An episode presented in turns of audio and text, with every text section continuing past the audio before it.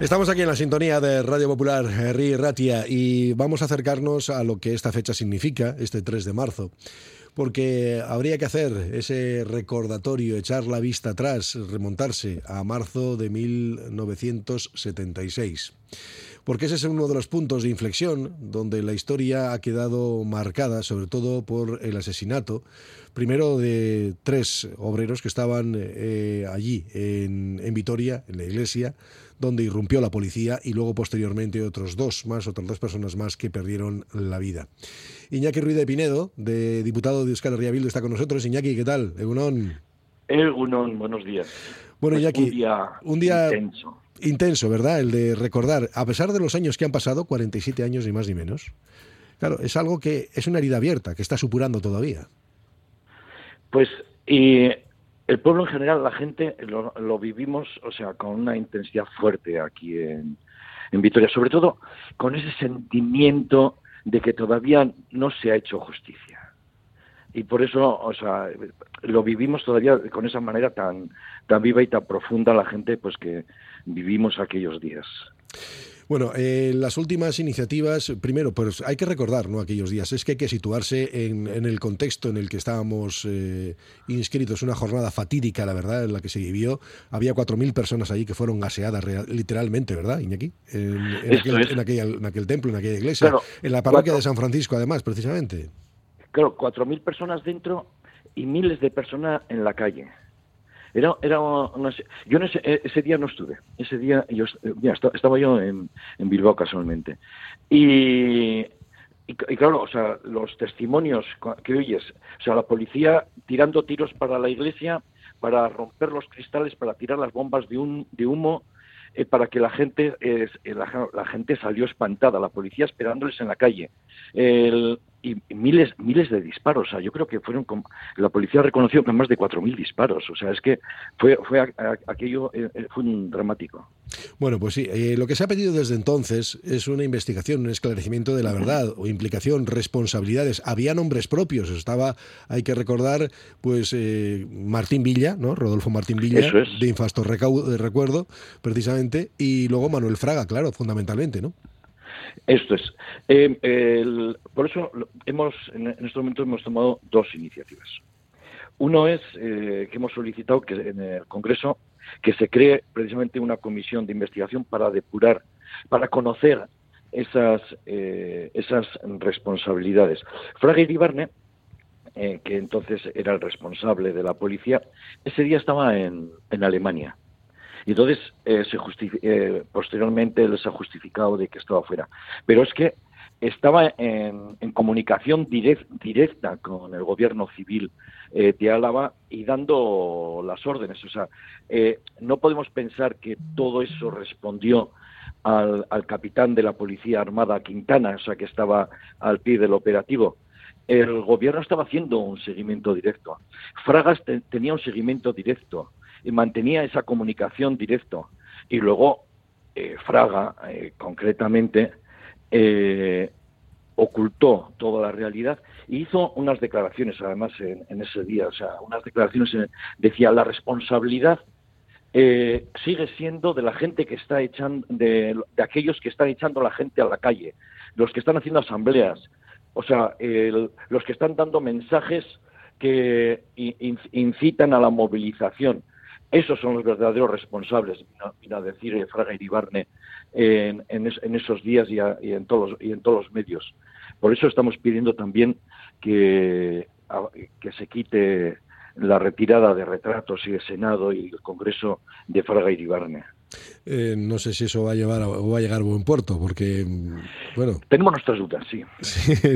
A ver, Iñaki, da la sensación ¿no? de que esto va a ser muy complejo, primero por lo que representa Fraga Iribarren en el Partido Popular y porque es que desde aquella época continuó precisamente, sin ningún problema alguno, sin ninguna mácula ni tacha, su carrera política. Claro, esa es nuestra preocupación de que Fraga no puede pasar a la historia como el adalid de las libertades, como el representante de, las libertades. Fraga fue el responsable de esa de, eh, y de, organización de todo el, posfranquismo que tuvo tan eh, estamos estos días pues con todo el tema de Montejurra que están saliendo muchos datos es el, el que realmente crea y, es representante de, todo ese tardofranquismo incluso que todavía sigue teniendo tan eh, pues las consecuencias que estamos teniendo en muchas en muchos con muchos aparatos del Estado.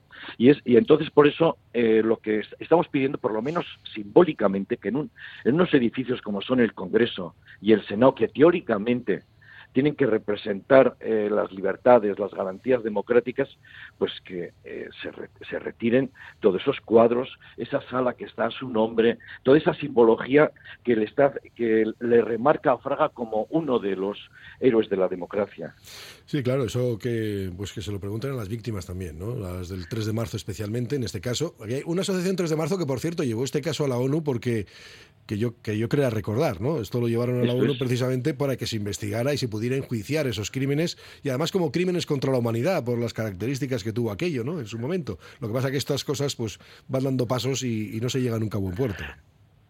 por eso se abrió una, la querella argentina, desde Argentina, contra los crímenes del franquismo en el que se metía todo el tema que lo llevó la jueza María eh, Servini, eh, en base al principio de jurisdicción universal. Incluso eh, se dictó orden de detención con Martín, eh, para Martín Villa y, solicitud de documentaciones al gobierno español y el gobierno español se negó desde el principio a colaborar en, este sentido.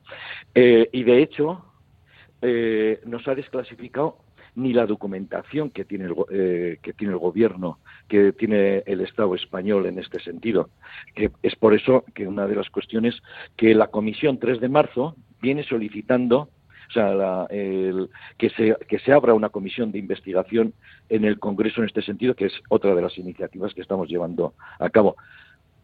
Eh, eh Iñaki, no, yo no se hizo ya lo del el año pasado de la comisión y que adelante. Eh, se solicitó y se rechazó por parte de. Por eso, por eso es que se rechazó en aquel momento, ¿no? Sí. Pero no desistimos. O sea, y la, y la comisión eh, de popular del 3 de marzo sigue, sigue insistiendo en ese.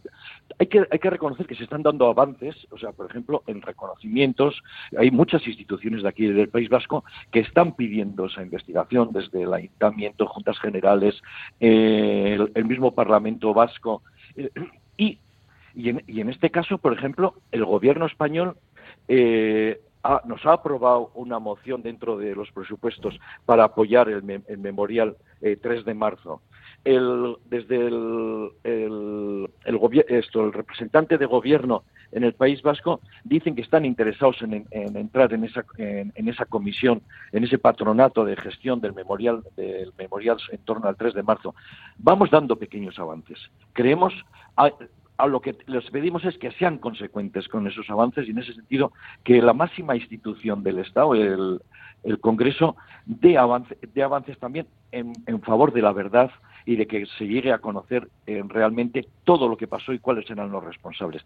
No, eh, si la gente, el pueblo, o sea, en general, la comisión, la comisión popular eh, sigue insistiendo en este sentido, nosotros vamos a, seguir también apoyándoles eh, y creemos que llegará un día que lo conseguiremos.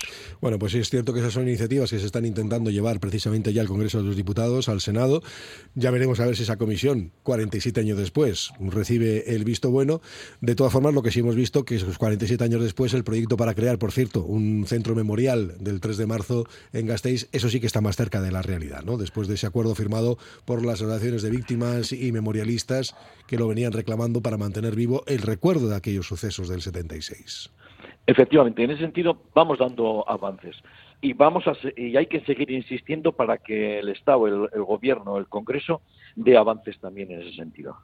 Iñaki Ruede Pinedo, diputado de Euskal Herria Bildu, gracias por estar esta mañana con nosotros. gracias a vosotros. Vale, Agur, es que recasco. Agur.